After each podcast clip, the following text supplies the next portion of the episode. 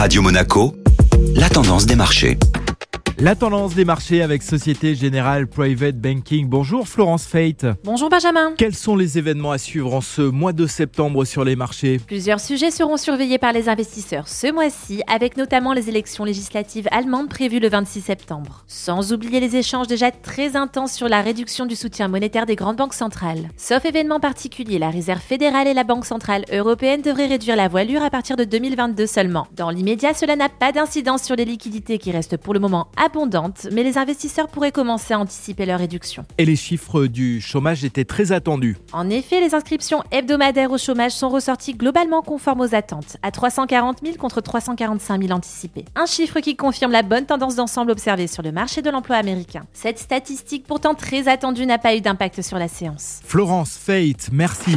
Société Générale Private Banking Monaco vous a présenté la tendance des marchés.